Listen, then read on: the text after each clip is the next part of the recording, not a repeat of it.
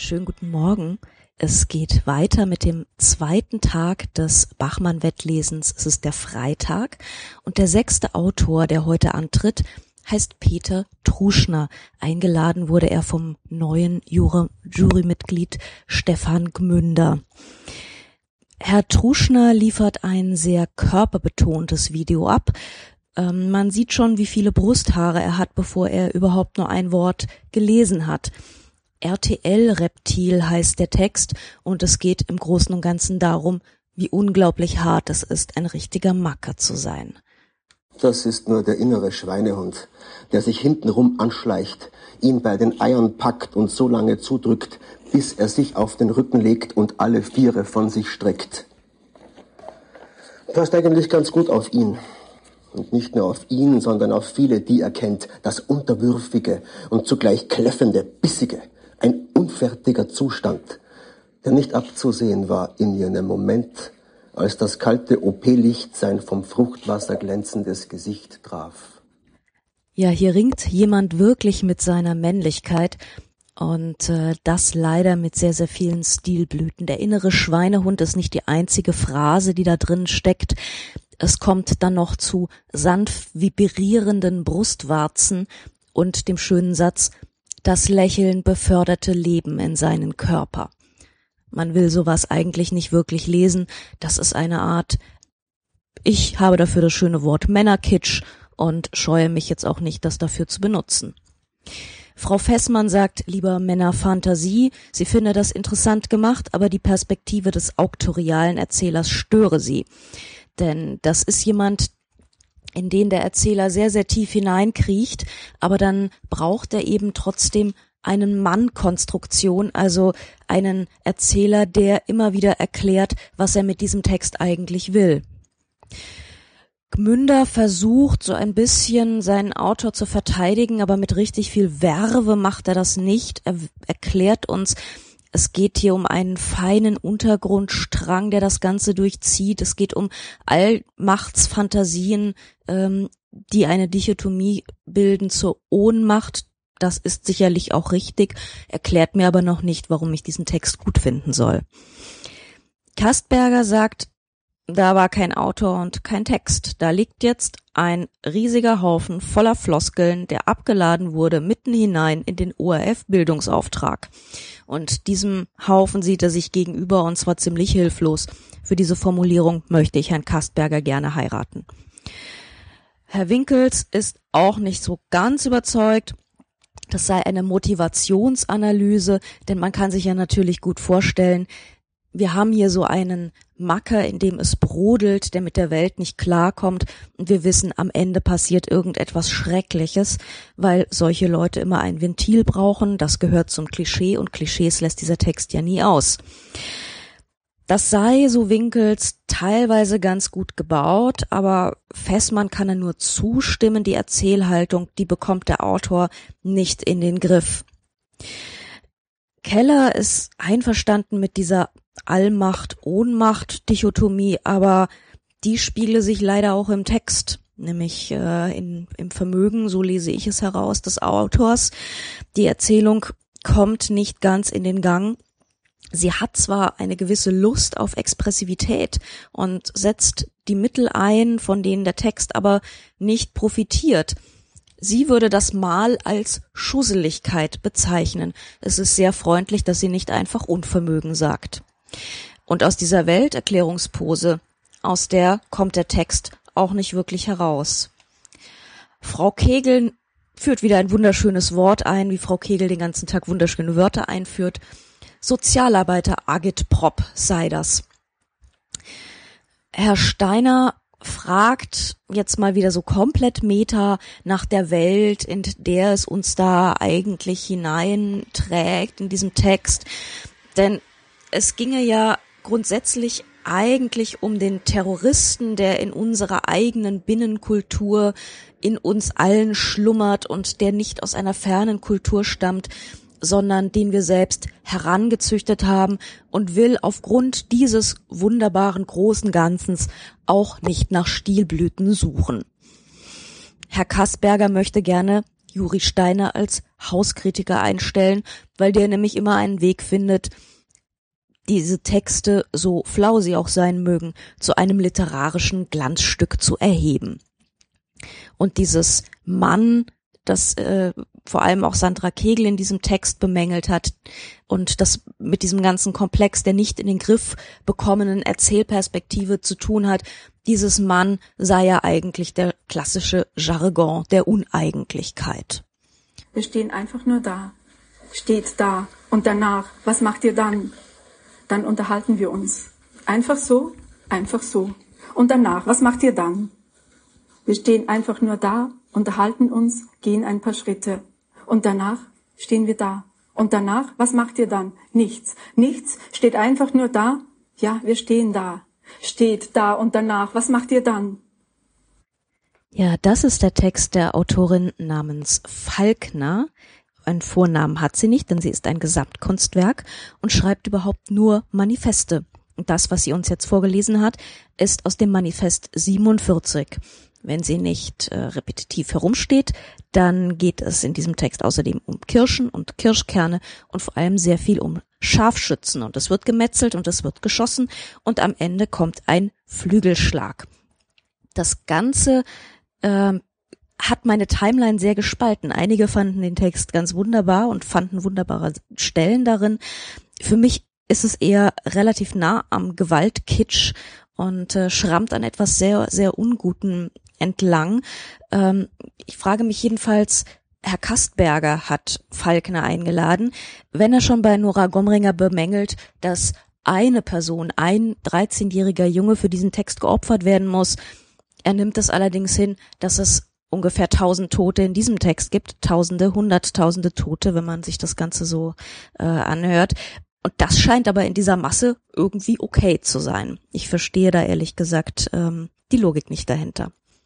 Die Jury ist auch ein bisschen gespalten. Ähm, es beginnt mit Frau Fessmann. Sie sagt, äh, das Ganze leuchtet ihr als gedankliches Konzept ein in dieser Fragmentierung, in dieser Serienhaftigkeit, dieser mittlerweile 47 oder auch mehr Manus Manifeste. Aber sie findet das alles ergebnislos. Kegel sagt, es will eine politische Parabel sein, aber man, sie kennt das alles schon, das ist doch alles nichts Neues.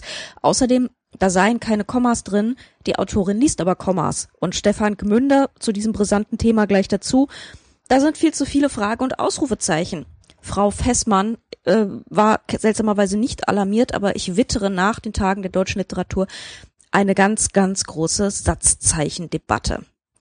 Hubert Winkels bemüht die Nacht der reitenden Leichen und man gewöhnt sich an diesen Horrorfilm sehr. Bei der ersten Leiche ist es noch gruselig, bei der 25. nicht mehr ganz so sehr. Und daraufhin hebt Herr Kastberger das soll und muss er auch zu einer sehr engagierten Verteidigungsrede an. Es ist egal, was man äh, von den von den Autoren hält. Der Juror, der einen Autor einlädt, hat ihn gefälligst zu verteidigen und das macht Herr Kastberger auch ganz gut. Diese Gattung dieser ganzen Angelegenheit sei schließlich ein Manifest. Und die Autorin schreibe nur noch Manifeste, gar nichts anderes mehr. Und das ist ja etwas, worüber es sich doch eigentlich nachzudenken lohnt, sagt er. Denn äh, bei diesen Manifesten, da verbietet sich eine allegorische Lesart, sondern die haben eine direkte politische Aussage. Da ist der German Germanist natürlich erstmal enttäuscht, weil allegorische Lesart ist so ziemlich das Einzige, was man so kann und gelernt hat. Aber die Falkner, also dass die auch nur Falkner heißt, das ist a Statement irgendwie, sagt Kastberger. Das sei ein ganz direktes Sprechen und zu der Form, zu dieser Manifestform greift man immer dann, wenn etwas in der Gesellschaft nicht in Ordnung ist. Und im Paradies gibt es keine Manifeste. Frau Keller findet die Diskussion spannend, auch persönlich bereichernd und das hat etwas enorm Lyrisches, das muss vorgelesen werden. Das funktioniert für sie auch auf Papier nicht. Dann fehlt nur noch Herr Steiner, der gerne etwas Gutes über den Text sagen würde. Und dann hebt er an zu etwas, ähm, zu einer theoretischen Rede über die Liebe und die Freundschaft, denn so ein Manifest wird ja normalerweise in einer Gruppe geschrieben. Nun ja. Herr Steiner findet allerdings gleich Gelegenheit, noch mehr positive, schöne Dinge zu sagen, denn jetzt ist sein Autor dran, Tim Krohn, der mit einem sehr biografischen, sehr schlichten Autorenporträt daherkommt. Er restauriert ein Haus, er ist aufs Land gezogen, er spielt auf einem Bambusrohr, er ähm, ernährt seine Familie und es ist alles sehr, sehr schlicht und er erklärt auf dieser Bambusflöte spielen, dass das Meditieren auch sein Schreiben sehr verändert hat. Wer da Seltsames ahnt, bekommt vollkommen recht. Wir hören nämlich jetzt den Auszug einer Bibelgeschichte mit dem schönen Namen zum Paradies. Was soll die Fragerei, rief Adam, ich weiß es nicht. Ich weiß nicht, ob Gott gut ist. Ich weiß nicht, ob es gut ist, dass wir hier sind. Was würdest du tun, fragte Eva schließlich, wenn Gott uns anböte, zurückzukehren? Statt zu antworten, stand Adam auf und ging in den Wald. Dort fand er ein Schulterblatt, aus dem er sich einen Spaten machen wollte. Als er zurückkam, hatte Eva Hohlschattenpilze und rundblättrige Samtkörbchen gesammelt und zu einem Brei vermengt. Und so geht das Ganze dann weiter. Es wird irgendwann ein Reh geschlachtet, beziehungsweise Adam schafft es nicht und Eva muss das Ganze dann erledigen. Und dann wird groß herum reflektiert und moralisiert, ob das denn jetzt okay ist, dieses Fleisch zu essen und überhaupt das mit dem Tiere töten. Da könne man sich ja vielleicht noch mal ein paar Gedanken machen. Es ist tatsächlich wirklich, ich habe versucht in diesem Text eine zweite Ebene zu finden, aber es tut mir leid, ich habe keine gefunden. Kaum jemand hat eine gefunden. Es ist tatsächlich wirklich so platt. Und ich habe schon darauf gewartet, dass irgendjemand sagt, dass das jetzt vermutlich unfassbar mutig sei, dass ich einen Text einfach mal so hinstelle und sich traue, einfach mal so eine platte Wahrheit zu sagen. Und ich fürchte, ich kam damit der Intention von Juri Steiner, diesen Autor einzuladen, ekelhaft nah. Die Jury selbst war hingegen eher gespalten, was den Text angeht. Äh, Steiner sagte, begann gleich äh, mit seiner Verteidigung gegen jemanden, eigentlich noch gar kein, keine Jury. Ich wusste, dass die Story gut ist, aber dass sie so gut ist, wusste ich nicht, sagte er zum Thema Bibel. Er scheint wohl nicht so bibelfest zu sein. Wir erleben hier etwas sehr Einfaches, alles, was die Gesellschaft ausmacht, etwas Kreatürliches. Das ist genau das, was ich befürchtet habe, das jetzt gleich kommt und es kam natürlich prompt. Das sei eine Parabel, sagt Frau Fessmann, ist allerdings sehr vorhersehbar und sprachlich auch zu behäbig, nämlich im Grunde eine bräsige Bibelnacherzählung. Keller ist äh, etwas underwhelmed mit äh, Frau Fessmanns nicht einverstanden sein und muss deshalb nochmal ein bisschen für uns Nicht-Schweizer Kontext zu Tim Krohn liefern, denn der habe sich schon die ganze Zeit mit Sagen und Mythen beschäftigt, jetzt sei eben die Bibel dran. Und überhaupt ähm, liefert sie eine Einordnung, was er denn für die Schweizer Literatur schon alles getan hat. Es ist natürlich nicht gerade ein Ausweis für diesen Text, wenn dann erstmal die Biografie und die Verdienste des Künstlers gerühmt werden müssen, damit wir verstehen, mit was für einem unglaublichen Kunstwerk wir jetzt hier zu tun haben. Also Keller ist da eher ein bisschen kontraproduktiv, aber erinnert jetzt nochmal an die Tradition der Adam und Eva Dichter, denn die haben ja die Lücken gefüllt, weil in der Bibel zu viele praktische Dinge nicht erklärt werden. Das stimmt allerdings nicht nur für die Genesis, das stimmt auch für den kompletten Rest der Bibel. Das Ganze geht in Richtung Kinderliteratur, sagt Keller zum Schluss nochmal. Ich glaube, sie meint es positiv. Man kann das allerdings auch negativ auffassen, was der Kollege ähm, dann Kollege Kastberger war das genau, dann auch gleich tut. Frau Kegel muss allerdings erst noch einen Karlauer raushauen. Ähm, das Ganze sei eine Vegenesis, sagt sie. Ähm, und findet es im Grunde eigentlich interessant und mutig. Schade aber findet sie es, dass es diesem Adam, äh, der diese Welt immer wieder benennt, an Fantasie fehlt. Wir haben das auch in dem gelesenen Stückchen ein bisschen rausgehört, wenn Eva in den Wald geht und Dinge sammelt und diese äh, Pflanzen und die Tiere bekommen so ähm, sehr sprechende Fantasienamen. Ähm, Kastberger sagt, er hab, ihm habe die Welt hingegen ganz gut gefallen, allerdings habe dieser Text Elemente eines Kinderbuchs und, Zitat, das Reflexionsniveau, auf dem sie die Debatte abführen, ist auf dem Niveau einer Achtjährigen. Zitat Ende. Das ist allerdings ziemlich tragisch.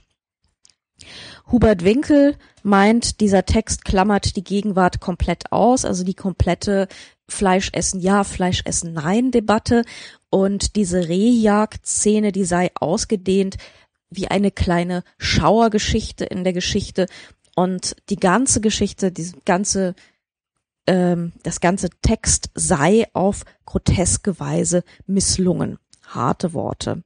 Und er kann nicht mal sagen, dass er das mutig finde, denn der Text macht es sich generell viel zu einfach. Und da bin ich ganz auf Herrn Winkels Seite. Der Text ist schlichtweg platt und einfach und so viel Mythen, Tradition kann man gar nicht hinterher schieben und noch drunter füttern.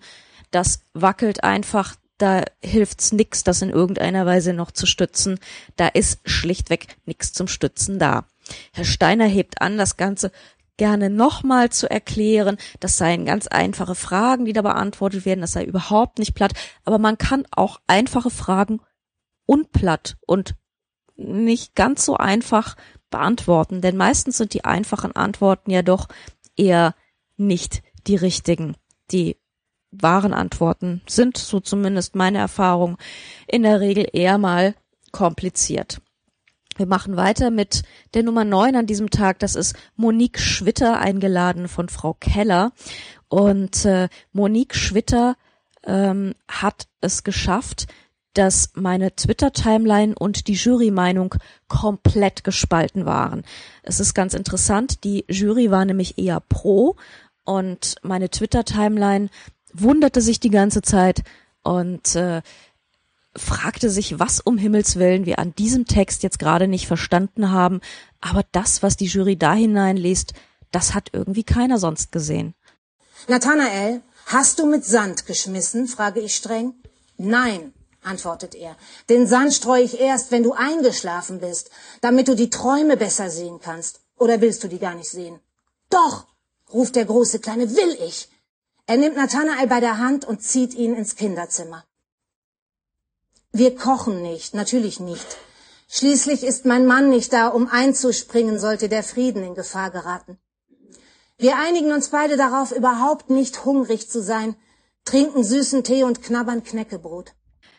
Monik Schwitter ist eigentlich ausgebildete Schauspielerin und ich finde, das hört man dabei auch, wie sie liest. Und nein, das ist kein Kompliment, denn das hört sich in diesem Fall an, als sei es von einer Vorabendserien-Schauspielerin mit einfach viel zu viel Emphase runtergesprochen. Es geht, der Text heißt Esche, um einen Friedwald, wo eine Familie beerdigt werden soll, allen voran die demente Mutter und äh, die Erzählerin besucht mit ihrem Freund Nathanael, der da schon vorkommt, äh, diesen Friedwald und der Vater und seine Freundin sollen dort auch begraben werden. Diese Freundin Julika, die hat der Vater, obwohl die demente Mutter schon längst also eigentlich noch lebt. Und Julika hat auch einen Mann und der soll da auch begraben werden. Und das Ganze ist so Kegel sagt ein Dreieckstext und das führe zu einem regelrechten Körperchaos. Ähm, ich hatte so ein bisschen Problem mit dem ganzen Chaos, mit den ganzen Figuren, liegt vielleicht auch daran, dass ich den Text nicht vorliegen hatte, sondern rein auf die mündlichen Vortrag angewiesen war. Und der bekam durch diese sehr schauspielerische Stimme, die das Ganze dann so überdramatisierte, und, äh, etwas sehr, sehr Unangenehmes. Für mich zumindest. Anderen ging es anders. Kastberger verwechselt dauernd Namen. Das hat ihn aber überhaupt nicht gestört. Und Winkels sagt, das sei ein bisschen wie bei den Wahlverwandtschaften, also bei denen von Goethe. Oder wie bei Programmheften von Händelopern. Das sei auch so wahnsinnig viel Personal und dann nochmal ein ganzer Götterhimmel voller Personal. Das sei auch immer etwas schwierig, da durchzusteigen. Aber auch das findet er überhaupt nicht schlimm. Das funktioniere für ihn gut wegen der Frechheit und wegen der rauen Stimme der Autorin. Also genau das, was mich an dem Text eigentlich eher abgeturnt hat. Frau Keller freut sich allgemein über die Begeisterung, die ihrem Text, ihrer Autorin entgegengebracht wird Kasperger schwingt jetzt ganz heftig auf, das sei eine Mikroallegorie, das sei ein Bonsai-Barock und ganz lieblich. Meine Timeline, meine Twitter-Timeline ist an diesem Moment so ein bisschen am Aufschreien, weil sie überhaupt nicht mehr verstehen, wovon diese Menschen eigentlich reden. Das ist ein vollkommen banale Beziehungs, äh, Beziehungsfamiliengeschichte, sprachlich vollkommen unauffällig. Äh, es, es schrammt alles ziemlich auf der Oberfläche, es wird Knäckebrot gegessen, es gibt Kinder, die irgendwas machen, äh, es gibt äh, Besuch, die Tür geht auf, die Tür geht zu, da ist wirklich überhaupt kein doppelter Boden drin, aber seltsamerweise sind sich hier alle am Aufschwingen. Da bleibt eine Wärme zurück, sagt Stefan Gmünder. Ich weiß überhaupt nicht mehr wohin mit mir. Die empfinde ich nämlich gar nicht, diese Wärme. Abgesehen von meiner immer noch höllisch heißen Dachwohnung. 31 Grad haben wir hier. Und dieses Buxtehude, so sagt Hubert Winkels, das sei ein ganz toller Ortsname und er fängt dann an, diesen Vorfilm zu interpretieren. Und ich hingegen muss daran denken, dass diese Klagenfurt-Jury immer wieder eine ganz seltsame Obsession hat, was diese diesen Ortsnamen angeht. Und ich erinnere mich daran, wie Inka Parey ihren damaligen Siegertext vorgelesen hat, wo ein Mann in Rödelheim vor sich hin stirbt über einer Metzgerei und äh, Burkhard Spinnen fing damals an über dieses Rödelheim, dieses Rödelheim, das sei ja so ein Unort. Dieses Rödelheim ist hier Luftlinie ungefähr anderthalb Kilometer äh, Richtung Westen. Äh, das ist kein Unort. Da laufe ich Ihnen in einer Viertelstunde hin. Also, ne, das ist so, man redet über die Provinz und dann erschrecken alle und denken so, mein Gott, Provinz, das ist ja total hui, äh, da kann man ja alles hin verlegen, das ist ja gar nicht Großstadt und das gibt es alles wirklich, Buxtehude und Rüddelheim. Und an solchen Stellen weiß ich dann immer nicht so genau, was ich sagen soll, weil ja, da leben Leute und das ist alles überhaupt nicht geheimnisvoll und die haben auch echt alle Leben und darüber kann man schreiben. Leider hat mir das, wie Monique Schwitter über das schöne Buxtehude geschrieben hat, ich hoffe, es ist schön, nicht so, es hat mich nicht wirklich überzeugt, muss ich sagen. Die letzte Lesende für heute, für den Lesefreitag, das ist Ronja von Rönne. Der Text heißt Welt am Sonntag und überhaupt strotzt dieser Text vor ironischen Selbstanspielungen. Welt am Sonntag. Ich wache auf und mir ist schlecht. Das klingt immer so harmlos, nach Ausrede von dicken Mädchen im Sportunterricht, aber wirkliche Übelkeit ist die Hölle. Irgendeine Substanz hat mich am Abend in winzige, unappetitliche Häppchen zerlegt. Ich liege auf dem Hotelbett, passiv-aggressiv bricht die Februarsonne herein. Die Vorhänge müssten zugezogen werden, aber in meinem Zustand gestern habe ich es wohl nicht geschafft, mir jemanden dafür zu organisieren. Vom Bett aus komme ich nicht ans Fenster, aufstehen unmöglich, sterben unausweichlich. Ich greife nach dem Telefon auf dem Nachttisch. Es beruhigt mich, dass es da steht, denn offensichtlich steht es genau deswegen neben dem Bett, damit man im Liegen telefonieren kann. Ich bin also nicht der einzige Mensch, der hier mit Übelkeit erwacht. Irgendwie haben es die verkaterten Gäste vor mir auch wieder aus dem Hotel geschafft. Da wacht also eine im Hotelzimmer auf, hat einen ordentlichen Hangover, hasst diesen, hasst jenen und ähm, bringt sich so gegen die Welt in Stellung. Das ist alles ganz okay Pop-Prosa, so bisschen Jetzt-Magazin, so ein bisschen, bisschen 90er irgendwie. Und meine Timeline ist sich ziemlich einig, dass das ganz okay ist. Nichts Besonderes, für 23 ganz begabt und andere haben viel, viel schlechtere Texte abgeliefert mir tat das auch alles irgendwie nicht weh, ich fand's nicht schrecklich. Ich habe das von Antonia Baum vor ein paar Jahren ziemlich eins zu eins schon ganz genauso gehört. Ein bisschen ähm, ein Twist hat dann nochmal das Ende, denn ähm, diese braunhaarigen, Tee trinkenden Studentin, die sie eigentlich erst ganz furchtbar findet, denen gesteht sie dann, die Erzählerin, dass es ihr schlecht geht und dass sie eigentlich unbedingt auf den Arm will. Und es beendet dann mit dem schönen Satz, alles ist Karlsruhe und wunderschön. Ja, dann haben wir am Ende doch nochmal so die Affirmation aus dem Rotz heraus und man kann jetzt sagen, dass es den Text rettet. Einige waren der Meinung, ich bin der Meinung, dass es etwas halbherzig angeflanscht ist am Ende und ähm, die ganze Angelegenheit zu gar nichts Besonderem macht. Frau Fessmann beginnt gleich mit einer vehementen Kritik dies sei ein Text, in dem alles Pose ist und Provokation. Und er beschwöre dieses Dekadenzphänomen, wie man es von der Popliteratur schon kenne, zum Beispiel die Tristesse Royale-Ecke. Und das Kokettiere mit jedem möglichen Einwand dieser Text. Und diese Banalität, die darin sei, die solle als etwas Besonderes verkauft werden ganz so heftig würde ich es nicht sehen. Es ist wirklich ganz okay, aber ich würde dann gerne mal abwarten, ob Ronja von Rönne es vielleicht in fünf Jahren schafft, sowas wie Literatur zu schreiben, weil das momentan ist wirklich eine ganz niedliche Etüde, aber nicht großartig viel mehr. Ich weiß, alle schreien nach Welpenschutz, aber sie tritt hier in einer Fernsehsendung auf, sie tritt bei einem großen Literaturwettbewerb auf und deswegen ja, sicherlich ist, das spielt der Welpenschutz eine Rolle, aber das äh, bewahrt mich nicht davor, eine Meinung zu haben.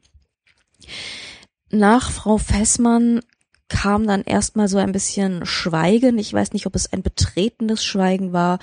Ähm, Hubert Winkels sah sich dann genötigt, schon etwas zu sagen. Er hat die Autorin eingeladen und ähm, erklärt so ein bisschen äh, die Haltung dieses Textes. Äh, sie behandle das Problem, sich in der Welt zurechtzufinden. Man müsse sich so gegen die Überforderung wappnen, die einem so als heranwachsendes Individuum, äh, der man ausgesetzt ist, ja, das ist sicherlich richtig. Das ist bei ungefähr 99 Prozent aller Coming-of-Age-Literatur so. Die Frage ist nur, wo positioniert die sich jetzt? Frau Keller möchte das etwas konkretisieren. Eine dekadente, provokante Flaniererin. Ähm, ich weiß nicht, ob man Flaneuse oder Flaniererin sagt. Flanesse, keine Ahnung. Ähm, die Figur überzeuge sie hingegen als Figur. Und Herr Kastberger äh, erinnert an die kurzen Erzählungen von Salinger, die seien 1952, 53 etwa entstanden. Inzwischen allerdings gäbe es deutlich mehr Wohlstand in der Welt, insofern auch andere Coolness-Gesten in der Jugend, allerdings genauso leergelaufene Rituale. Hingegen habe er aber die das so das Gefühl, dass in den 50er Jahren diese Coolness-Gesten, diese Abgrenzung von der Erwachsenenwelt doch noch etwas existenzieller empfunden würde als heutzutage. Er verleiht allerdings einen besten ersten Satz. Das ist eine kleine Aktion, die er nebenbei laufen hat. Der beste erste Satz geht an Ronja von Rönne. Wir haben ihn auch schon gehört, nämlich ich wache auf und es geht mir schlecht. Ich bin nicht Herrn Kastbergers Meinung. Ähm, das ist ein ziemlich unorigineller erster Satz, meiner Ansicht nach. Herr Winkels meint, dieser Text habe gar nichts so Dekadentes, sondern eigentlich, ähm, Fessmann sprach ja vom Dekadenzphänomen, sondern er habe eher depressive Züge. Und Stefan Gmünder sieht eine Sehnsucht und eine Suche nach Intensität. Auch das trifft wieder auf ungefähr 99 Prozent aller Coming-of-Age-Texte zu. Aber wer genau zwängt diesen Heranwachsenden diese Rollen auf? Möchte jetzt Kastberger doch noch mal ganz genau geordnet wissen, kriegt das allerdings nicht mehr ganz sortiert und äh, Gmünder weist darauf hin, dass dieser Text vermutlich ein Ablaufdatum hat und irgendwann brauche man dafür braucht man dafür sicherlich ein Glossar, weil man vieles einfach nicht mehr versteht. Das ist richtig, das ist aber bei sehr, sehr vielen Texten so und insofern für mich eigentlich auch kein Einwand. Herr Winkels bringt dann nochmal Kobe County in Stellung. Wir erinnern uns, ein ganz, ganz sagenhafter Text von Leif Rand, der ihn gelesen hat vor, wenn mich nicht alles täuscht, zwei Jahren. Mist, dass ich das nicht nachgeguckt habe, ähm, ist dann zu einem ganz famosen Roman geworden. Schimmernder Dunst über Kobe County. Und ähm, der hat allerdings deutlich noch ein paar Twists mehr. Auch das ist sicherlich ein Coming-of-Age-Roman. Auch der oszilliert so ein bisschen zwischen Anpassung und Abgrenzung, ist allerdings eher auf der anpassenden Seite, hat aber dadurch, dass er in einer etwas entfremdeten Welt spielt, also eindeutig nicht in unserer Welt, sondern in einem, in einer Science-Fiction-Welt, ähm, nochmal einen besonderen Bruch und einen besonderen Twist. Und das ist, ich zumindest habe in diesem Roman, in dem ganzen Text so, ähm, mir wurde da etwas unwohl, aber auf eine gute Art, äh, weil man das Gefühl hatte, dass diese Affirmation etwas ganz, ganz Ungutes in diesem Moment ist. Und äh, dass es eigentlich darauf hinläuft, dass irgendwas explodiert und es tut es aber nie und das gibt der ganzen Angelegenheit eine ungeheure Spannung. Hier hingeben, in diesem Text wird die Luft relativ bald herausgelassen. Klagenfurt ist, äh, nicht Klagenfurt, Karlsruhe ist wunderwunderschön, es fängt fast an zu schneien und alles ist gut und äh, die Protagonistin bekommt Trost. Ja, schön. Ähm, ja gut, da wird dieser Coolness-Geste so ein bisschen äh, der Druck rausgenommen und äh, man versöhnt sich mit seiner Umwelt, aber ey, das äh, erst erst die Pose und dann die Pose wieder wieder weglassen, das ist jetzt für mich ehrlich gesagt ähm, noch nicht so richtig viel Inhalt. Ja, auffällig, dass Frau Kegel so gar nichts sagt. Sie bleibt bis zum Schluss still. Wir haben morgen noch mal einen Lesetag. Der Lesesamstag bringt sich in Stellung unter anderem mit Theresa Präauer, auf die ich sehr gespannt bin. Ich habe ja schon mal ähm, das Buch Johnny und äh, Jean von ihr gelesen und äh, bin deshalb ziemlich gespannt, was sie in Klagenfurt vortragen wird. Und äh, dann verabschiede ich mich auch schon wieder. Bis morgen.